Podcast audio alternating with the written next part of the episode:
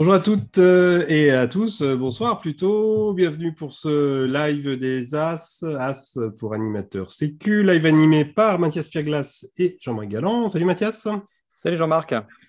Euh, bienvenue si vous me suivez sur YouTube en live ou en replay. Si vous êtes avec nous dans la réunion Zoom, vous avez eu les codes secrets. Vous êtes donc animateur sécu. vous pouvez, comme d'hab, poser vos questions par écrit via le, chat de Zoom. On est ensemble euh, pendant une heure, on garde euh, les mêmes rubriques, on ne change rien, l'actu de la sécu, l'actu du réseau, l'AS du mois, le chiffre du mois, et puis, et puis euh, donc ce soir, 40 minutes d'interview consacrées aujourd'hui à deux pratiques euh, particulières du vol libre, l'accro, la voltige, et le vol de proximité avec euh, deux invités surprises que je vous présenterai euh, dans quelques minutes. On démarre, Mathias, avec l'actu du réseau des AS. où est-ce qu'on en est? Où en est le compteur? Eh bien, la croissance du réseau continue, mais plus modérément que le mois dernier. On est 184 animateurs sécurité au 16 mai, donc 144 structures réparties sur euh, euh, l'ensemble des ligues pratiquement. Euh, donc, ce qu'il faut noter aujourd'hui, c'est qu'il y a six ligues qui ont un taux d'AS par licencié supérieur à la moyenne nationale. Euh, il s'agit de la Ligue Occitanie, la Ligue PACA, la Ligue PIDF, Paris-Île-de-France, la Ligue Bourgogne, la Ligue Réunion et la Ligue de Corse. Voilà. Donc pour les autres, il va falloir s'y mettre. Euh, qu'est-ce qui s'est passé, Mathias, euh, ces, derniers mois dans le, ce dernier mois dans le réseau? Eh bien, on a poursuivi les réunions des groupes de travail hein, au sein du réseau. Pour mémoire, on avait quatre groupes de travail qui travaillaient sur euh, des sujets très différents. L'un qui parlait de définition et de communication du rôle des AS. Euh, donc, ce groupe-là a poursuivi son travail de définition et a créé un avatar pour définir le rôle des AS et qui sera bientôt sur l'ensemble des réseaux sociaux et que vous pourrez découvrir euh, assez vite. Euh, le groupe de travail sur l'oubli d'attache a poursuivi aussi ses travaux et euh, on a mis en production trois films de sensibilisation euh, sur la question de l'oubli d'attache. Et le groupe de travail sur le RETEX, donc le retour d'expérience, a mis en œuvre, a élaboré un livret électronique d'aide au débriefing qui est en cours de, de finalisation. pareil, donc vous aurez des nouvelles assez, assez rapidement maintenant toutes ces ressources, bien sûr, hein, seront mises en commun euh, dans l'ensemble du réseau. Tu nous rappelles, euh, Marronnier du Live, comment on fait pour devenir animateur sécu? Eh bien, c'est toujours aussi simple qu'avant. Euh, il n'y a pas vraiment besoin de nager. Il n'y a pas vraiment besoin que tout le monde soit d'accord à ce que vous soyez AS. Vous pouvez le devenir quand vous voulez, du moment que vous en avez la volonté. Il suffit de vous faire inscrire sur l'intranet fédéral de votre structure et le tour est joué. Vous aurez accès à l'ensemble des ressources du réseau. Ok, c'est bien noté, Mathias. Eh bien, on va passer à notre séquence du chiffre du mois. Aujourd'hui, le chiffre, c'est 180. Qu'est-ce que tu peux nous en dire, Jean-Marc? Ouais, 180 pour 180 km/h, c'est à peu près, à peu près la vitesse de la chute libre. Et nos secours, hein, on le sait, ils ne sont pas du tout conçus pour résister à une ouverture à cette vitesse. Euh, c'était le cas jusqu'à peu. Advance vient de sortir une version modifiée de son célèbre rond carré, hein, le, SQR, euh, qui euh, résiste, a été conçu pour, résister à une ouverture à 180 km/h. Bon, voilà, je sais pas. C'est pas certain que ce soit utile euh, très très souvent. Et je suis pas certain que le reste de la chaîne résiste, mais en tout cas le secours résiste. Mathias, on en vient à ta revue du web. Qu'est-ce que tu as trouvé comme ressources intéressantes ce mois-ci? Eh bien, on va commencer, euh, une fois n'est pas coutume, par une ressource qui nous vient de la course au large, euh, euh, qui est un article en fait écrit par Christopher Pratt et Maël Lelgoualch. ça parle donc de résilience, c'est-à-dire la capacité des systèmes à revenir à un état nominal après un choc et de la performance liée à cette résilience. Et en fait, ce que disent euh, les auteurs, c'est qu'il s'agit de trouver le bon équilibre entre la vitesse et la sécurité. Euh, si vous, allez trop vite, vous cassez votre bateau. Si vous allez trop lentement, vous perdez la course. Donc la problématique, c'est d'avoir sous contrôle un triplet que vous connaissez bien, euh, le mental, le matériel et l'environnement, et tout ça dans des situations incertaines qui correspondent bien à des situations qu'on peut rencontrer en vol libre. L'idée, c'est donc d'être capable de construire un système qui soit capable de s'adapter et de faire face à des perturbations tout en maintenant des objectifs élevés de performance. Hein. donc, c'est tout l'intérêt de faire passer la résilience d'abord, et que car ça permet de gérer effectivement ensuite la performance. Ouais, c'est un très très joli article. Deuxième ressource, on la doit au Système national d'observation de la sécurité en montagne, le SNOSM. C'est des chiffres et on aime les chiffres au live. Oui, c'est un peu aride, on va le dire, mais il s'agit du dernier rapport sur les risques des sports ou des activités de montagne du SNOSM. Euh, c'est un rapport qui mène une analyse fine de l'accidentologie sur l'ensemble des sports de montagne. Donc, ça ne prend pas en compte les accidents en plaine ou en bord de mer quand il s'agit du vol libre, mais ça corrobore ce qu'on constate depuis des années. C'est-à-dire qu'en parapente ou en vol libre, eh ben, l'accidentologie et l'indice de gravité euh, des accidents est stable dans le temps. C'est un rapport très complet, une bonne base de comparaison sur l'appel au secours, par exemple, sur les traumas ou encore sur les circonstances des accidents en montagne. Troisième ressource, euh, aussi à Maroni, on en parle souvent, mais c'est important, euh, vidéo sur le secours, l'utilisation du secours, ou plutôt le, conditionnement du secours. Oui, on le doit à la chaîne de Harry in the Air, donc, euh, qui donne euh, deux, trois conseils, enfin en fait deux conseils pour, pour bien monter son parachute de secours. Et donc, l'idée, c'est de, comme de, savoir comment bien plier et loger son secours dans son pod et dans son conteneur. Et deux trucs que je savais, mais dont je je connaissais pas les raisons et qui, sont expliqués dans la vidéo, c'est que la partie lisse du pod doit être vers le haut hein, quand on rentre le pod le secours dans, dans la sellette et que la tension de la dernière boucle ne doit pas être trop serrée parce que sinon ça empêche que le secours s'ouvre que, ouais, que le, le pod se retire. Euh, quatrième et dernière ressource, secours encore. Et oui, et là, on, on la doit, cette ressource, à l'un de nos invités, euh, donc euh, Théo Deblic, euh, qui nous donne dans Cross Country Magazine 10, 10 trucs quand il s'agit de lancer le secours. Et parmi plein de trucs connus, mais qui sont toujours bons de rappeler, euh, il y a des choses auxquelles je n'avais pas pensé. Par exemple, quand on fait des poignées témoins, euh, eh ben, il faut s'entraîner à prendre les deux freins dans la même main parce que lorsqu'on devra le jeter le secours, il vaut mieux avoir les deux freins dans la même main. Et bien sûr, euh, le conseil majeur de cet article, écrit par Théo, eh bien, c'est surtout de ne pas manquer une occasion de s'entraîner ouais, s'entraîner, euh, euh, tyrolienne, portique, euh, poignée témoin, etc. etc. oui, alors bien sûr, hein, je vois une question dans le chat, on va, vous allez retrouver tout de suite tous, les, tous les liens vers les ressources que Mathias vient de citer dans le chat ou dans le commentaire de la vidéo.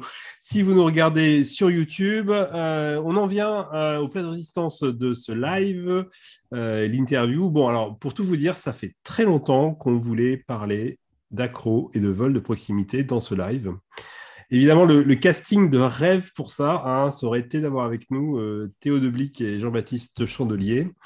Eh ben, eh ben, ils sont là avec nous. Théo, Jean-Baptiste, si vous pouvez réactiver vos caméras.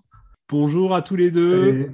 On est très très content de, de vous avoir euh, avec nous. Euh, alors, vous avez tous les deux pas mal de points communs, en fait. Hein. Vous êtes euh, chacun euh, au top de votre pratique, évidemment. L'accro pour Théo, le vol de proximité pour euh, Jean-Baptiste.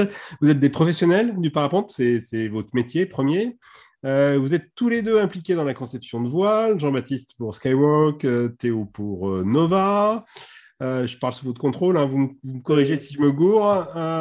vous êtes aussi tous les deux vidéastes. Jean-Baptiste tes vidéos ont fait voler par procuration, euh, je crois, des, millions de personnes. Euh, Théo, tu as une production soutenue de tutos? Euh, on, y, on, y, on, y, reviendra dans la suite de cette interview. quelque chose que vous, voudriez rajouter à cette présentation? Non, moi, ça ne pas mal du tout. Hein. Ça vous va? Bon, ok, génial. Alors, alors on, on part, on continue. bah, Peut-être Première question euh, à vous deux. Euh, on va poser les bases. Question de définition. Qu'est-ce que c'est précisément pour vous que l'accro? C'est quoi le périmètre et le vol de proximité? Qui commence? Jean-Baptiste. Euh, l'accro, alors selon moi, l'accro, ça serait, c'est là en fait de créer des manœuvres, donc de faire tourner la voile un petit peu autour de soi et de créer des manœuvres de la manière la plus esthétique possible et la, la mieux réalisée possible. Donc, on est un petit peu dans une espèce de tube d'air où on tombe en faisant les manœuvres dans tous les sens. Et euh, le vol de proximité, c'est vraiment une notion, selon moi, de trajectoire où on va aller s'amuser avec les éléments, rester un peu proche du sol. Et euh, c'est de la précision, mais euh, des fois à deux à l'heure, des fois avec de la vitesse. Mais c'est plutôt de la trajectoire, alors que de l'accro, c'est vraiment du contrôle de la voile. Pour moi, on n'est pas tout à fait sur le même. c'est complémentaire, mais ce n'est pas la même chose. Et Théo, là-dessus, sur, sur ces définitions-là, tu t'y retrouves?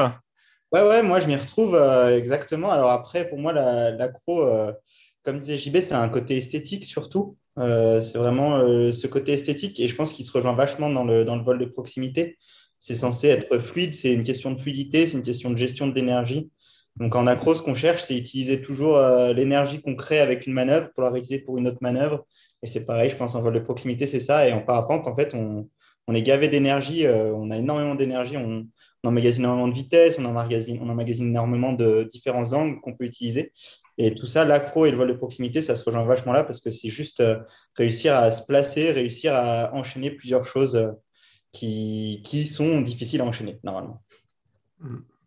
Alors, si, si peut-être on peut faire un, un, petit historique rapide, euh, vol de proximité, par, par exemple, qui est peut-être la, la pratique la, la moins, comment dire, la moins développée ou peut-être moins où il y a moins de compétition qu'en a accro, par exemple.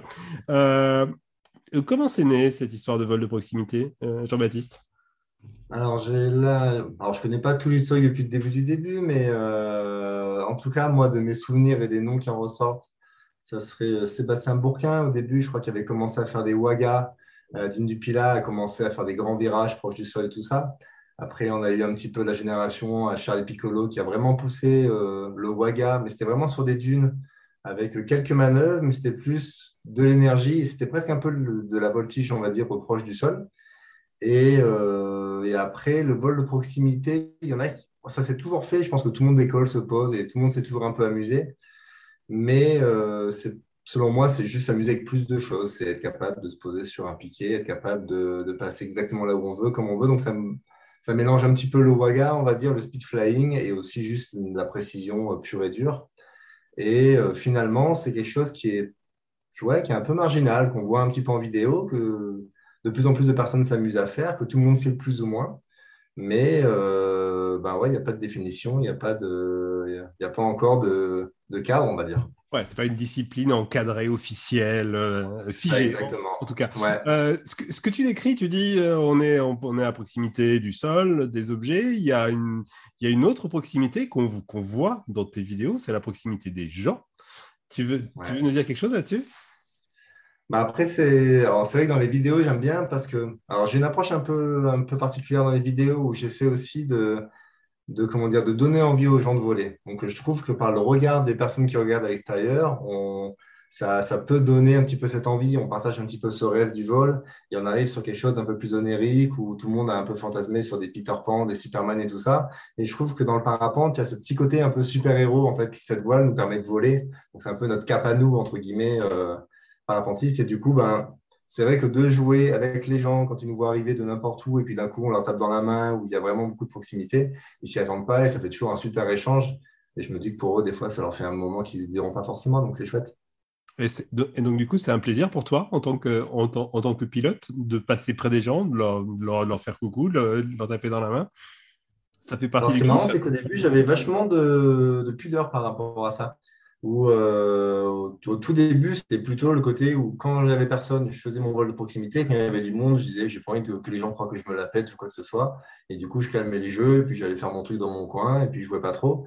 Et puis en fait, je me suis dit, c'est dommage parce que finalement, des fois, c'est juste un échange d'un bon moment avec des gens. Et maintenant, ça m'amuse beaucoup. J'aime bien faire des surprises, arriver par surprise ou euh, créer une interaction où les gens nous prennent un peu en photo, puis d'un coup, on passe près, on voit le smile jusque-là. Et, et pour moi, le vol de proximité, c'est ça. Ça fait que la différence entre quand je pratiquais l'accro, où il y avait un facteur stress qui était quand même là, euh, jusqu'à un gros niveau, où, avant de réussir à, je ne sais pas si Théo a encore du stress, mais moi j'en ai toujours un petit peu eu. Et, euh, en vol de proximité, je suis vraiment plus dans euh, le plaisir immédiat, où c'est, il n'y a rien de sérieux, ça ne sert à rien, mais qu'est-ce que c'est marrant. Quoi. Hmm.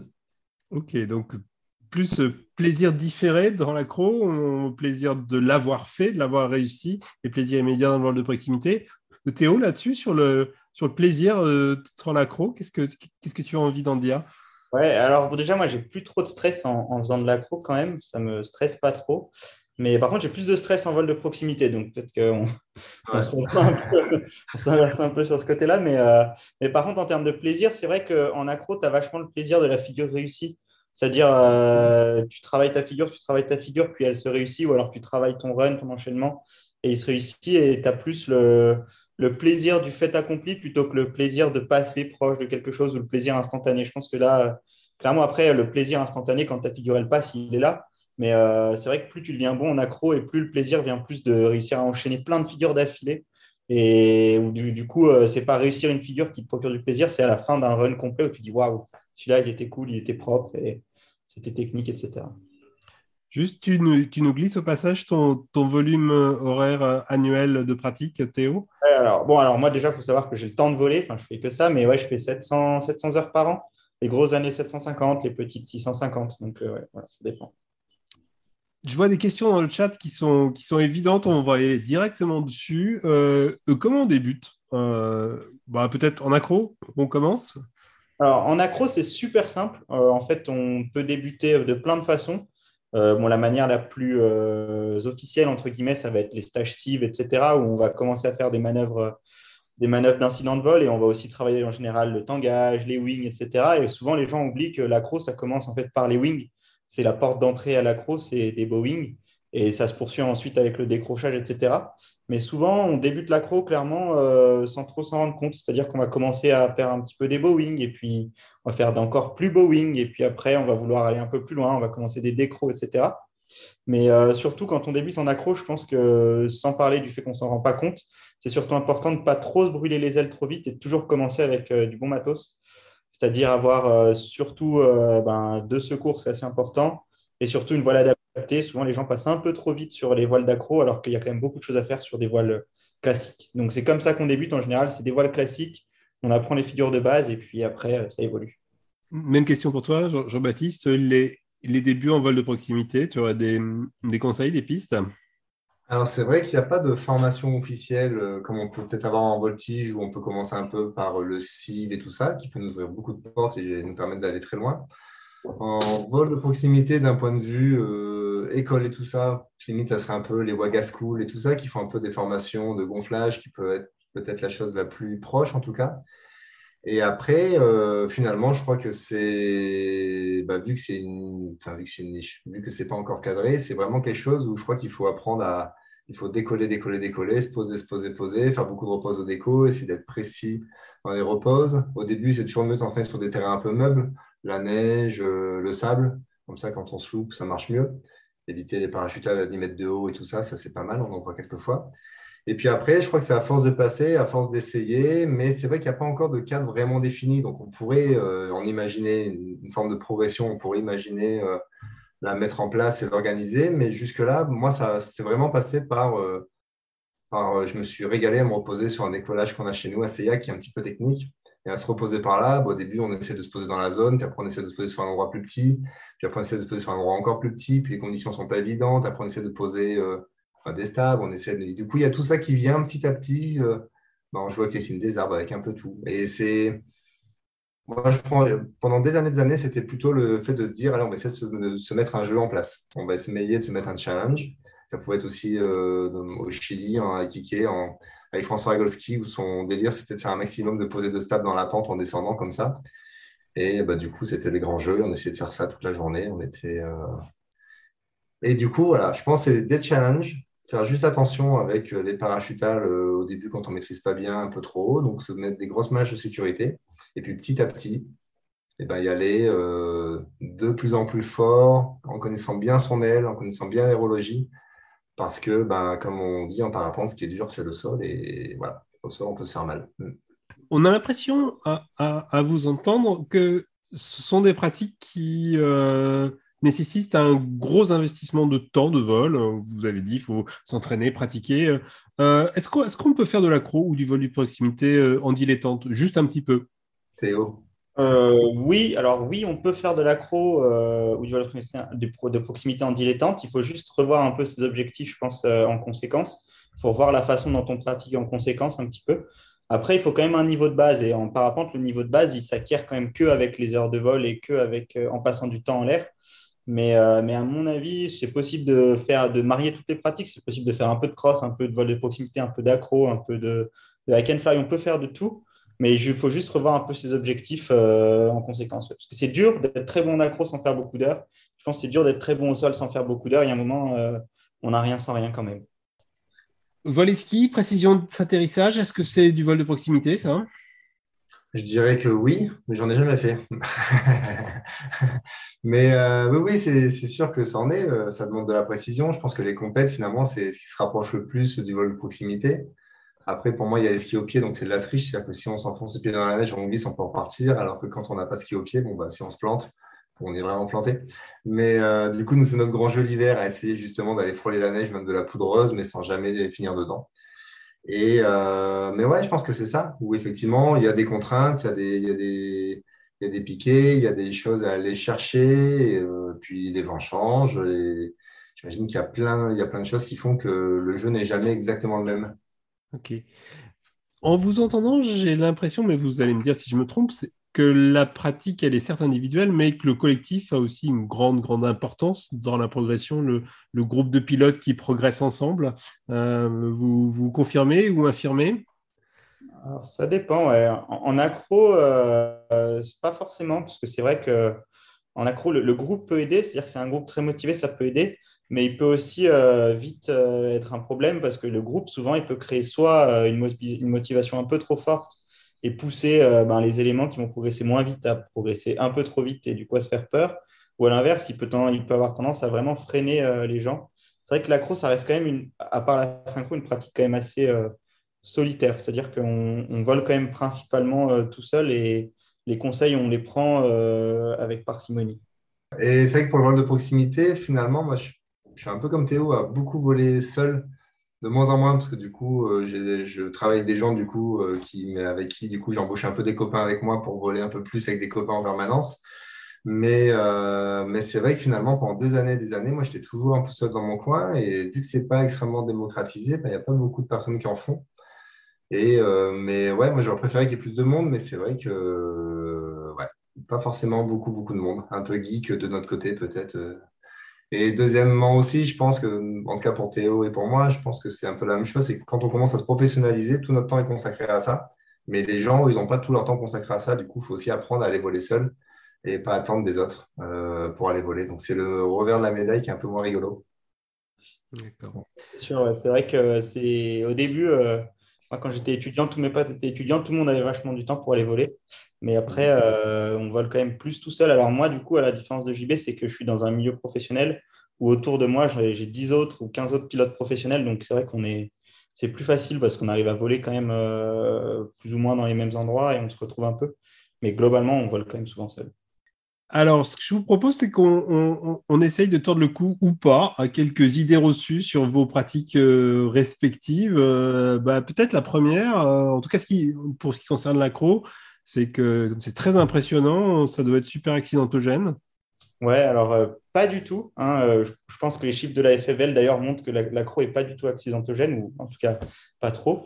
Et, euh, en plus de ça, souvent les pilotes d'accro, déjà, on va dire qu'ils ont une formation au parachute de secours qui est assez complète. on sait exactement comment l'utiliser, on sait exactement quand l'utiliser. Et surtout, on a un esprit super ouvert dans le sens où chaque vol, on a plus ou moins l'idée que c'est possible qu'on fasse secours. Donc en fait, on n'hésite jamais pour faire secours. On n'a aucun problème à faire secours, quelle que soit l'altitude, quel que soit le problème. Donc déjà, ça limite vachement nos accidents. Et en plus de ça, on en a deux. En plus de ça, on est toujours avec à, regarder en bas pour voir quelle altitude il nous, reste, etc. Donc euh, clairement, en termes d'accidents, je pense que la crosse, ça s'en sort, euh, ça s'en sort vraiment très très bien. Juste euh, combien de fois tu as tiré secours? Je ne sais pas si tu les comptes. Un paquet, 16 fois. Sur le, sur le risque, l'accident, l'accidentaux en vol de proximité, on l'a évoqué déjà un peu, mais Jean-Baptiste, tu veux rajouter des choses? Ben, C'est vrai que des fois, on arrive, un peu fort, on perd quelques centimètres. Ça peut arriver de temps en temps que ce soit un peu moins élégant que, sur les vidéos. Mais alors, aucune, aucune idée de. On va dire le seul, le seul élément où on a un peu des informations, c'est sur le posé 3-6, parce qu'il y a beaucoup d'acrobates qui travaillent le posé 3-6. Et pour moi, c'est là, on est vraiment dans du waga, du vol de proximité. Quoi. Et c'est vrai que dans quasiment tous les copains qui font des polis 3-6, il y en a toujours au moins un ou deux, enfin, il y en a une, un paquet qui ont tapé, hmm, des fois. Donc, pas tout le monde, mais ça, on arrive vite et le sol est dur. Ouais. Hmm. Ouais, moi, je fais partie de cela, ouais.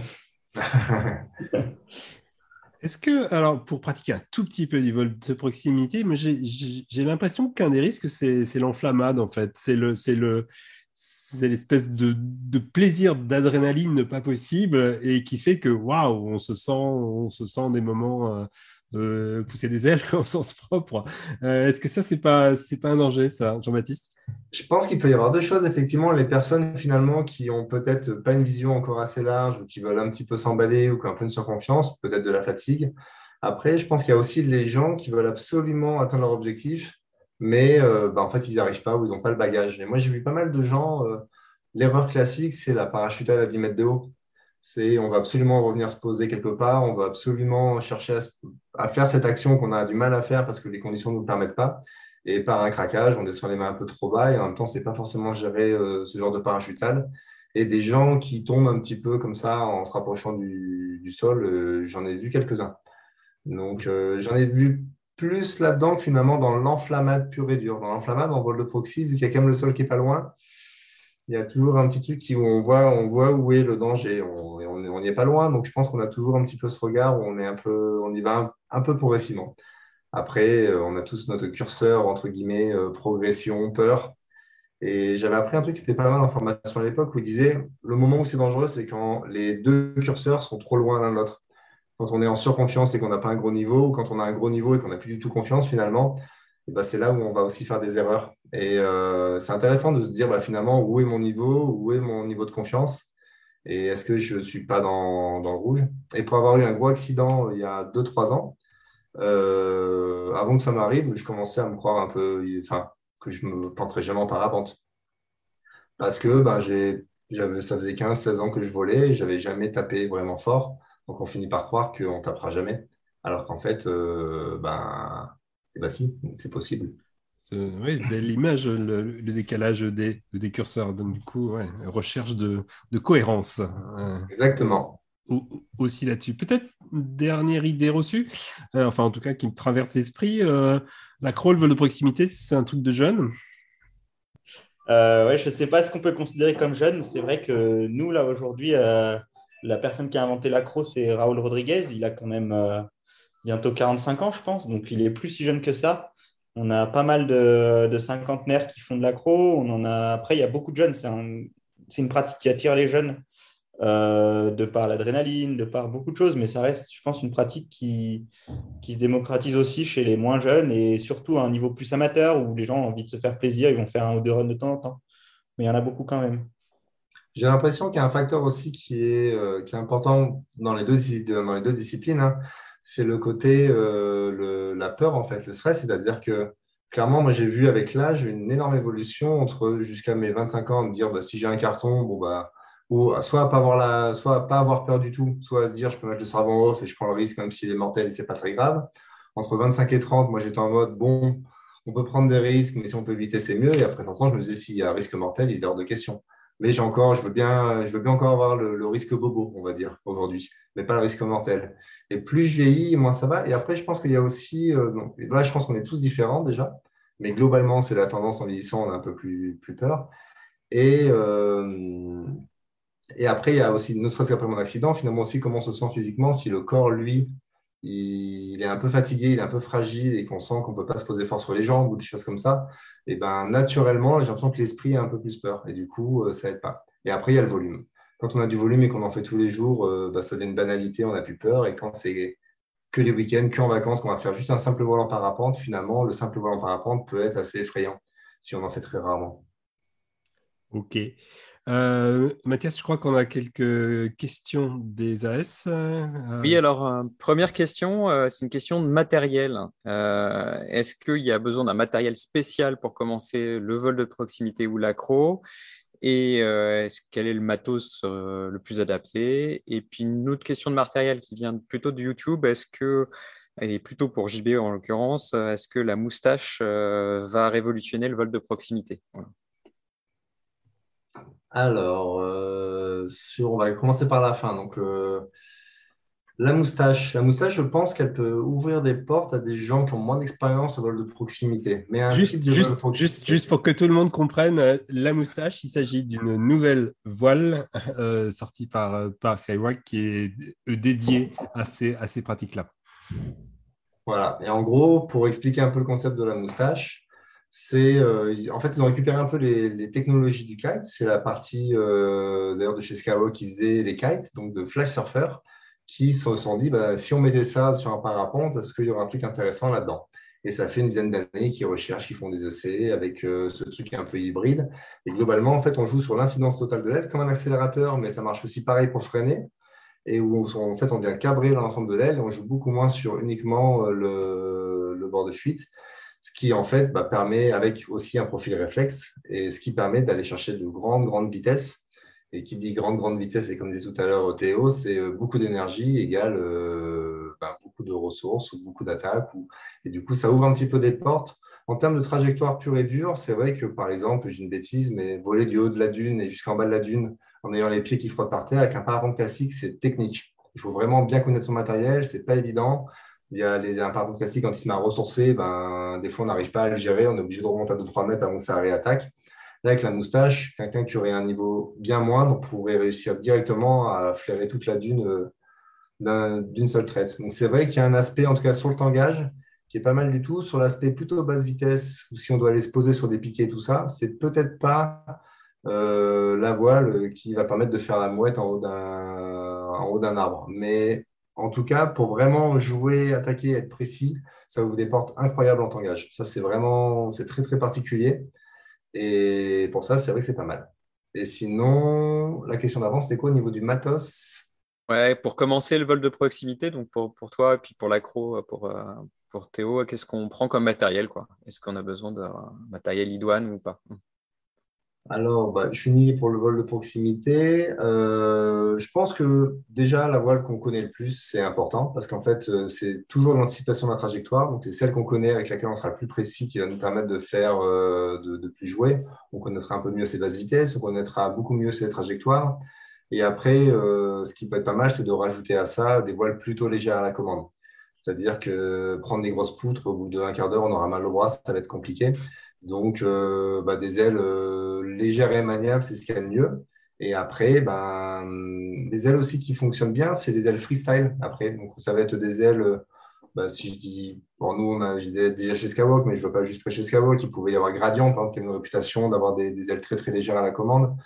et après, toutes les ailes freestyle, finalement, beaucoup d'ailes freestyle du marché, comme aussi bien les ailes Gravity que les, que les gradients et tout ça, c'était des ailes qui étaient aussi très agréables proches du sol parce que léger, parce que réactif, parce que maniable, avec quand même pas mal d'attaques. ETO sur cet aspect matos, on l'a évoqué déjà un peu au début de live, mais si tu je rebondis du coup, sur, le, coup, le fait que les ailes freestyle sont vachement bien pour le vol de proximité, sont vraiment nuls pour apprendre l'accro. Hein, je les déconseille, je les déconseille fortement. voilà. Et euh, c'est un faux ami, euh, le freestyle. Donc voilà, moi je conseille, euh, globalement, on peut faire de l'accro avec tout.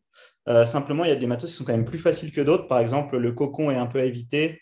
Euh, on va dire que quand on a une aile euh, B plus C, ça commence à être un peu moins bien. Donc pour apprendre l'accro, le mieux, ce que je conseille, c'est vraiment des B classiques, euh, les B- et une sellette assise. Et après, vraiment, j'encourage tout le monde, tous ceux qui veulent commencer l'accro, à prendre deux secours, même si c'est pour ajouter un ventral sur leur sellette. Mais c'est quand même mieux d'en avoir deux. ça peut toujours nous sauver les miches, donc c'est quand même plus intéressant. Mais sinon, de la B classique, sellette assise et deux secours, c'est parfait. Juste petite statistique brute, sur tes 16 secours, euh, euh, combien de fois tu as dû tirer le deuxième? Une fois. Une fois, ok. Et c'était la fois de trop. Si c'est négligeable, 1 sur 16, bien sûr. C'était la fois où ce ne serait pas ouvert. Donc, ouais, non, c'est vrai que c'est quand même important. Et il y a plusieurs fois où j'ai hésité. Il y a plusieurs fois où j'avais l'autre poignée dans la main en me disant, bon, euh, est-ce qu'il s'ouvre, est-ce qu'il ne s'ouvre pas? Il s'ouvre, ok, c'est bon. Mais ouais, il y a plusieurs fois où j'ai hésité quand même. Ok.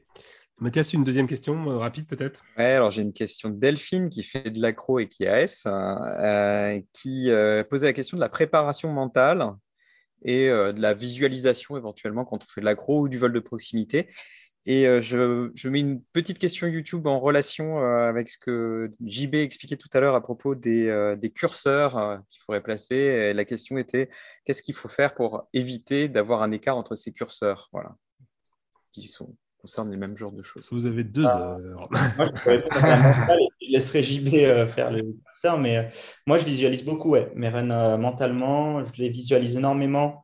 déjà parce que ça me permet de mieux voir ce, qu'ils vont rendre en fait dans la réalité. Ça me permet de savoir s'ils connectent bien, s'ils sont fluides. Donc, j'essaie de les visualiser le plus possible. Euh, quand j'étais débutant, j'apprenais beaucoup aussi en visualisant, en essayant de visualiser les, les, mouvements que je devais faire, etc. Et aujourd'hui, euh, j'ai deux écoles de parapente. Quand j'enseigne dans ces deux écoles, je fais beaucoup de visualisation aussi avec les élèves. Ouais. Super intéressant. Voilà.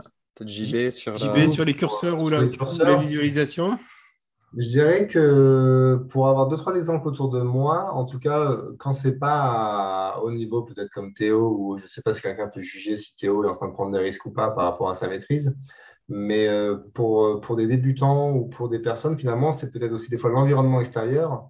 Quand les gens font des réflexions sur la personne qui prend des risques et tout ça, des fois, c'est pas juste pour embêter. Moi, j'ai des copains qui le vivaient mal, où ils se sentaient agressés par les autres parapentistes parce que je fois qu'ils se posaient ou qu'ils décollaient, ils, prenaient, ils se prenaient un peu des réflexions. Et c'est vrai qu'on a, euh, pour moi, il y a des zones un peu sombres dans, l'apprentissage du parapente. C'est quand tout se passe bien depuis très très longtemps, déjà, il faut commencer par se méfier. Euh, quand il ne s'est jamais rien passé de mal et tout ça, se dire, ben voilà, c'est pas parce qu'il ne s'est jamais rien passé de mal qu'il faut baisser euh, toutes les, les, mises en garde. Et, puis, et puis après, il y a aussi le facteur qu'on voit très bien en sortie d'école, c'est après 40 vols, souvent, euh, moi, pour moi, c'est le 40 sans vol. Euh, les gens qui sortent d'une école, euh, qui ont un tout début d'autonomie, ça y est, ils ont compris, ils ont la révélation, mais en même temps, ils sont aveugles, ils ne comprennent pas exactement la masse d'air, comment ça marche et tout ça. Il y a toujours un, moment d'euphorie. Donc, je pense que quand l'euphorie est là et quand l'addiction est là plus que jamais, en général, c'est un curseur comme quoi le mental est peut-être un petit peu au-dessus de la technique. et puis, il faut peut-être demander des avis autour de soi, parce qu'on n'est peut-être pas assez objectif nous-mêmes pour s'en rendre compte, mais mais c'est ce côté-là. Et après, il y a aussi l'effet inverse, des fois, où mais là, je pense qu'on le sent très bien, c'est euh, bah, beaucoup d'expérience. À côté de ça, on a un peu peur tout le temps. Et il euh, faut juste faire attention à ce que peut-être ce stress ne fasse pas faire des erreurs, alors que finalement, tout se passe bien, un peu de surpilotage ou des choses comme ça. Et donc, bah, dans ces cas-là, il faut d'abord reconstruire le mental avant d'aller chercher quoi que ce soit. Donc, il faut aussi réaccepter des fois, je pense, de voler dans des conditions calmes, cool et essayer de prendre la distance par rapport à une forme de pression sociale du parapente qui va dire Ah, bah, aujourd'hui c'était super, pourquoi tu n'étais pas en l'air? Bah, Parce que moi je ne le sens pas, parce que j'ai pas volé depuis longtemps, parce que euh, je viens d'avoir un enfant, j'ai un peu peur, ou j'ai eu un accident, et du coup laisse-moi euh, revoler ma petite heure le soir tranquillement. Et, et je pense que bah, voilà, c'est un petit peu finalement, il faut un petit peu écouter les autres, je pense, et en même temps s'écouter aussi soi-même en fonction du curseur je pense que euh, quand on a le curseur trop haut, c'est peut-être aux autres un petit peu, il euh, faut écouter les pics qu'on peut se prendre. Mm. quand on a trop bas, euh, je peux rebondir là-dessus. Moi, je pense qu'une phrase qui définit vachement bien qu'il y a un gros écart entre les curseurs, c'est souvent la phrase de oui, mais ça fait 20 ans que je vole. En général, quand on sort celle-là, c'est qu'a priori, il y a un écart entre les curseurs. C'est qu'on est en surconfiance et qu'a priori, on est peut-être en train de prendre un peu des risques. Souvent, j'ai remarqué qu'il y avait quand même un gros lien. Ok.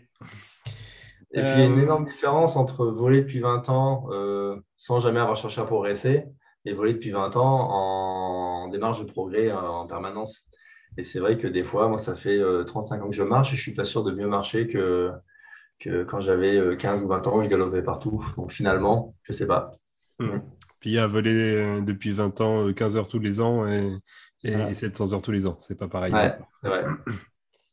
Sur les, sur les compétences euh, donc, euh, que, développent ces deux activités pour les pilotes, hein, accro et vol de proximité, euh, lesquelles sont recyclables, utilisables dans d'autres pratiques du parapente, le vol de site, le cross ou d'autres Alors, la première, moi je me répète, mais ça va être le secours. Hein, on va dire qu'en accro, quand on est vraiment bon en accro, a priori, on a fait plusieurs secours et ça, c'est une compétence qui, qui s'acquiert nulle part ailleurs et qui, je pense, peut être très, très utile. On va, être, euh, on va aussi euh, être assez bon pour juger les incidents de vol, pour juger euh, si cette cravate va réouvrir, si cette fermeture elle est vraiment dangereuse. Si... On va être assez bon pour juger ce genre de choses Et on, va, on va pouvoir faire les bons gestes, surtout dans, des moments de, stress et dans des moments d'incident de vol, parce que ce sera des moments qu'on connaîtra. Donc, je pense que c'est surtout ces compétences-là qui peuvent se, recycler. Mais pour ce qui est du vol de proxy, ce qui est marrant, c'est qu'il y a peut-être moins de lien entre l'accro et le vol de proxy, peut-être que pour le cross et le vol de proxy, parce que finalement, quand on est à une crête à fond, en accélérant et tout ça, bah, c'est peut-être là où il y a aussi beaucoup de lecture de la masse d'air et tout. Euh, je pense que le lien en voltige serait éventuellement, on, connaît l'aile, on sait où ça parachute, on sait un petit peu où se trouvent les limites euh, de débattement des commandes et tout ça, à quelle vitesse peut partir une brille et tout. Et, euh, et après, ouais, en vol de cross, je pense que c'est toujours sympa de savoir quand on se pose et quand on décolle où va aller notre parapente. Ça peut aider. Euh, peut-être euh, le temps file super vite en votre compagnie, mais il nous reste quand même euh, allez, cinq grosses minutes.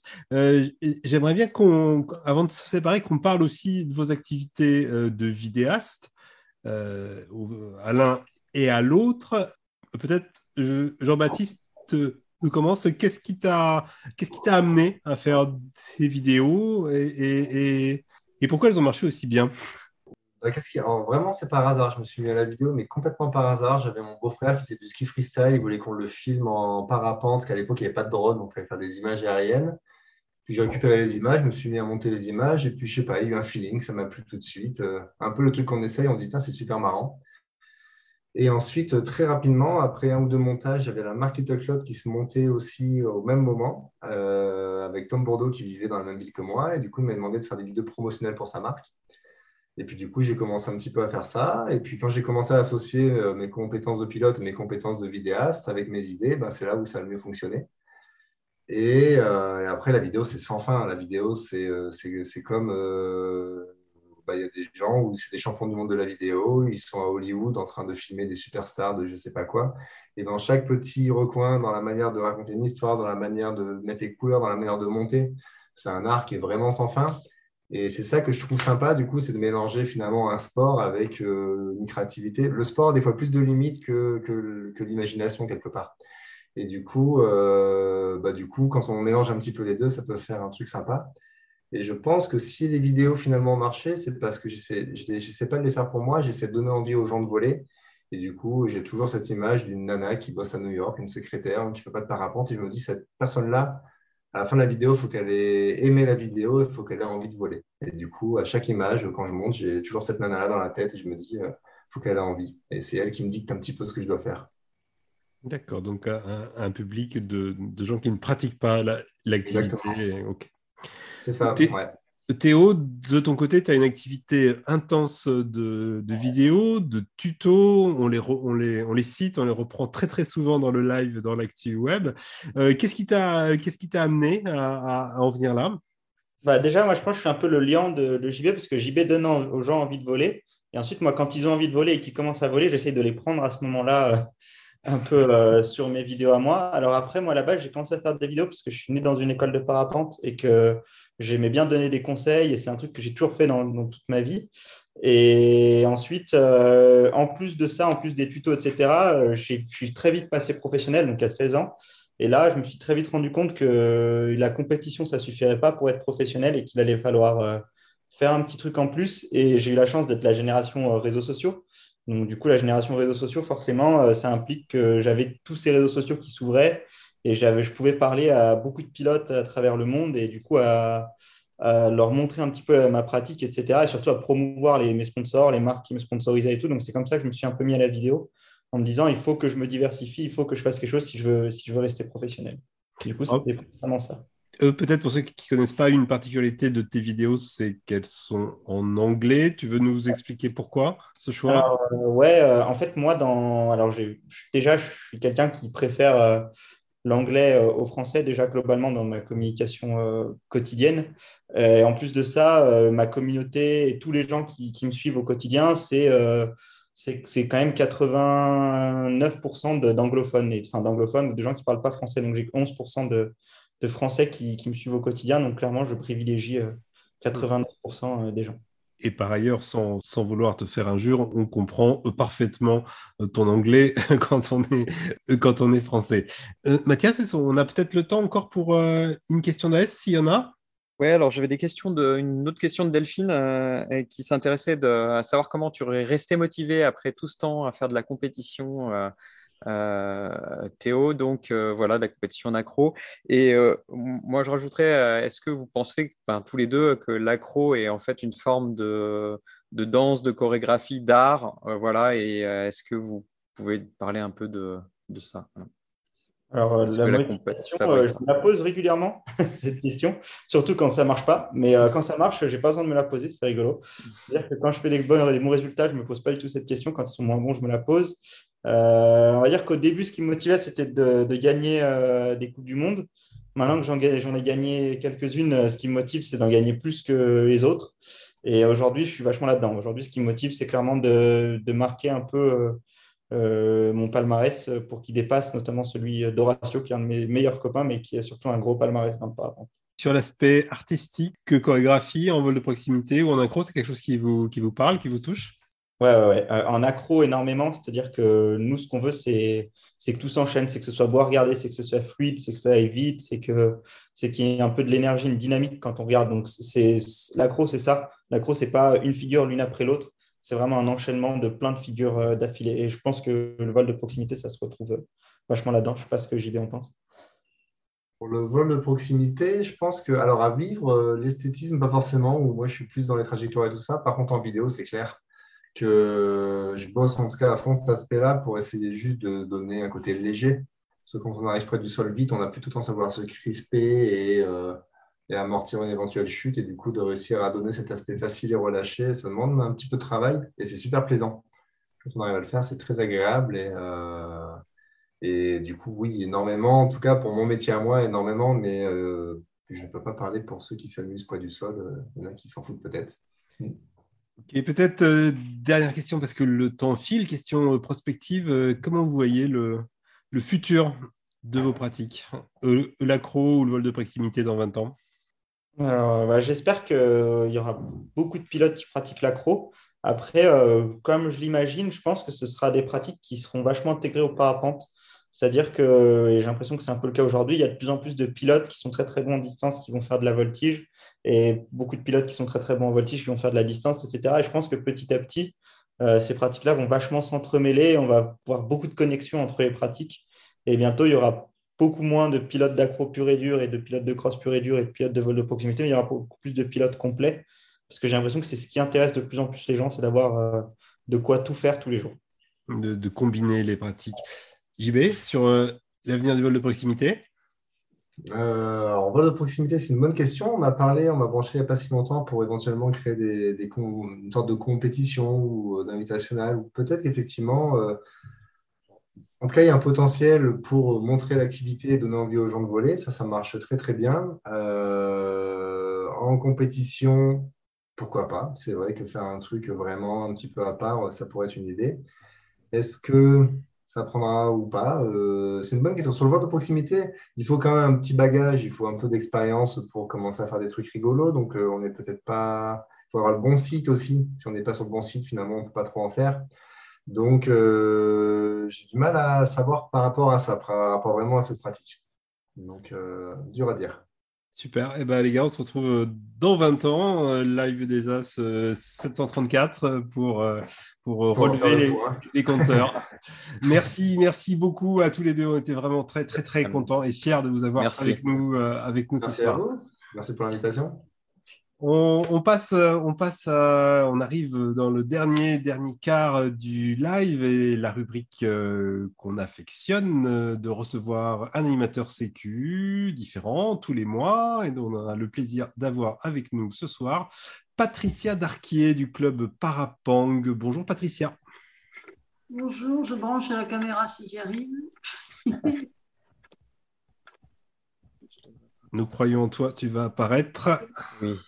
Ah, je, suis loin, je suis à 10 000 km, alors voilà, ça pose des problèmes. ah bah voilà, justement, c'est ma première question. Où est ton club? Voilà, ben, je suis à La Réunion, donc à 10 000 km. Combien il y a de membres dans ton club? Qui s'appelle Parapang À peu près 125, de 16 à 82 ans, notre doyen, qui volent toutes les semaines Pratique de tes membres, qu'est-ce qu'ils pratiquent, les membres de Parapang Alors, euh, je pense que la majorité pratique le vol sur site, parce que là, c'est le plus facile. Il y a, on a des compétiteurs, on a des, des, marcheurs, parce que la Réunion, quand même, il y a des sommets. Donc, il y a pas mal qui font du marche et vol. Et, toi, alors, tu, tu, voles depuis quand et avec quelle aile? Alors, moi, je vole depuis. J'ai commencé en 87, je crois, en Delta. Bon, j'ai vite compris, on a vite compris qu'on n'était pas fait l'un pour l'autre, donc euh, voilà, j'ai arrêté assez vite, puisqu'après j'ai découvert le parapente. Et donc, euh, j'ai eu une carrière chaotique. En fait, je vole depuis euh, 12 ans, depuis que je suis à La Réunion, je vole régulièrement. Et je vole sous une Mentor 6 Light avec un cocon de Bogdan Fly. Bogdan, Ukraine. On a une pensée pour lui au passage. Voilà. Euh, juste avant la guerre, juste avant la déclaration de guerre. Un truc que tu adores en parapente? Alors, ce que j'adore, c'est alors ici à La Réunion, où on a des petites conditions en général, j'adore vraiment défier la gravité, euh, rester en l'air le plus longtemps possible, me balader, euh, apprécier le paysage et les sensations, etc. Et la deuxième chose, j'adore deux choses c'est voyager avec mon parapente. Un truc que tu détestes en parapente? Alors, ce que je déteste le plus, je crois, c'est euh, me laisser intoxiquer par les discours ou par les paroles euh, euh, au décollage, sur, surtout sur les décollages que je ne connais pas. Chez moi, là, ça va. Hein, je... Mais ailleurs, je, je, je, déteste me laisser influencer par ça. Qu'est-ce qui t'a amené à être animateur sécu eh ben, écoute, depuis, que j'ai repris le parapente, j'ai beaucoup, je me suis beaucoup intéressée au fait de progresser. Donc, j'ai organisé pas mal de, stages dans mon club avec Jérôme Cano, qui, qui, qui, qui était dans, notre club euh, à l'époque. Et de fil en aiguille, et j'ai eu euh, trois accidents. Donc, le troisième, où je, n'ai rien eu, mais quand même, je me suis posé la question de savoir qu'est-ce qui s'était passé. Donc, du coup, j'ai débriefé avec Jérôme et avec Delphine Pi, etc. Et du coup, j'ai voulu partager cette expérience, voilà, aider, aider les pilotes à ne pas avoir d'accident, si possible. Ok, une action que tu as testée et dont tu es contente. Alors, avec des, mes collègues, mes copains de l'équipe pédagogique du club, on a mis au point un protocole de débrief en s'inspirant ben, de, l'entretien d'explicitation, de ce que j'ai vécu avec Jérôme et Delphine. J'ai débriefé mon accident avec Jérôme et avec Delphine. Et du coup, ça marche bien. Et on le propose systématiquement aux pilotes qui ont, euh, qui ont eu un incident ou un accident. Tout le monde ne veut pas, ne veut pas, ne veut pas le faire, ne veut pas. Mais quand, quand euh, ils acceptent de le faire, c'est euh, quelque chose qui marche très très bien. Est-ce que tu rencontres des difficultés dans ton rôle d'AS Ouais, j'aimerais que tout le monde soit sensible à cette cause. Et c'est pas, il paraît que le, la Sécu, c'est pas sexy. Un projet d'action qui te tient à cœur, peut-être? Eh ben, j'aimerais, j'essaie de former une équipe d'AS parce que je suis aussi AS Ligue de la Ligue de, de la Réunion et j'essaie de former une équipe pour qu'on ait des projets communs et puis qu'on qu qu agisse. Voilà en symbiose sur tous les clubs et sur tout le monde pour, pour faire avancer les choses du côté sécu. Quelque chose que tu voudrais ajouter pour conclure cette interview? Oui, Bien sûr. Bienvenue à la Réunion. Si vous venez, euh, prenez contact avec nous. Nous, on adore accueillir les, les gens de passage. On a plein d'informations à partager. Et donc, c'est vraiment un plaisir de, quand, quand les gens nous contactent, de dire bah, allez, on va voler ensemble. Eh ben, super, c'est pas tombé dans l'oreille d'un sourd. Merci, merci beaucoup, euh, Patricia. Euh, D'autant plus merci qu'il est très tard chez toi, beaucoup plus tard que chez nous. Donc, euh, merci d'être resté avec nous pour ce live.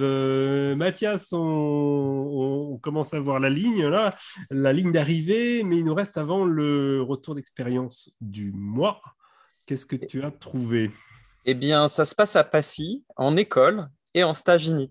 Euh, c'est le second vol de l'élève. Et en finale, euh, il ne freine pas malgré la consigne donnée par le moniteur, euh, car son attention est focalisée sur une clôture électrique qui se trouve en bout de terrain. Et bon, bah, il résulte de ça une entorse de la cheville gauche. Bon. Ce qu'il faut retenir, c'est que lorsqu'on se focalise l'attention sur un obstacle, eh ben, on, arrive à un état euh, de psychose de l'obstacle et que l'élève, là, est débordé par ce qu'il voit et ne fait pas ce qu'on lui demande. Il est en état de sidération. Et donc, euh, quelques recommandations pour éviter ça. Déjà, ne pas regarder l'obstacle, sinon on risque d'y aller directement. C'est un peu le syndrome Nicolas Hulot. Et puis, euh, le, pour le moniteur, eh bien, c'est tenter de défocaliser l'élève afin de lui faire oublier l'obstacle. Alors, c'est plus facile à dire qu'à faire, mais en tout cas, c'est dans cet axe-là qu'on devrait agir. Peut-être le faire focaliser sur autre chose euh, que l'obstacle. Et eh ben, Puisqu'il nous reste deux minutes, Mathias, je te propose qu'on on, case notre rubrique de secours qui s'appelle l'accident con du mois. Et on en a un d'accident con du mois. Et oui. Et oui, alors il se trouve que ça se passe dans les, dans les, euh, dans les Pyrénées, il me semble, euh, où il y a un pilote solo qui, euh, qui monte au déco avec euh, d'autres pilotes. Et puis, les conditions sont un peu fortes. Et donc, il y a juste le pilote qui avait prévu de faire du biplace qui décide de décoller, mais il n'a pas pris son aile solo. Alors, il, il échange son aile avec euh, ce pilote solo. Et puis, donc, résultat, le pilote solo, il doit redescendre à pied avec le biplace sur le dos. Et puis, il regarde son pote qui vole avec son aile, qui vole donc au-dessus de lui. Et puis, il met le pied dans un trou il, est déséquilibré. Et là, c'est la fracture. Voilà. Donc, euh, on espère que. Voilà, ça, c'est pas tellement bien terminé. En tout cas, c'est l'exemple d'un accident euh, un peu con euh, de parapente. Est-ce que c'est vraiment un accident de parapente? C'est un accident avec un parapente sur le dos, en tout cas. Voilà, c'est ça. Euh, bah, bon, bon, bon, établissement euh, à lui, en tout cas. Bah, merci Mathias pour l'animation. Le live, c'est terminé pour aujourd'hui. Merci à tous de nous avoir suivis, écoutés, posé des questions. merci encore à nos invités Jean-Baptiste Chandelier, Théo Deblic et Patricia Darquier. Euh, prochain live des As le 15 juin à 18h30. On vous prépare, euh, bah, je vous dis pas, ce sera une surprise, un live un peu spécial. Euh, d'ici là, si vous avez des idées de thèmes, d'invités pour des lives à venir, n'hésitez pas, écrivez-nous à live des As tout attaché à fvl.fr. volez bien et puis à tout bientôt. Ciao. Oui, à bientôt.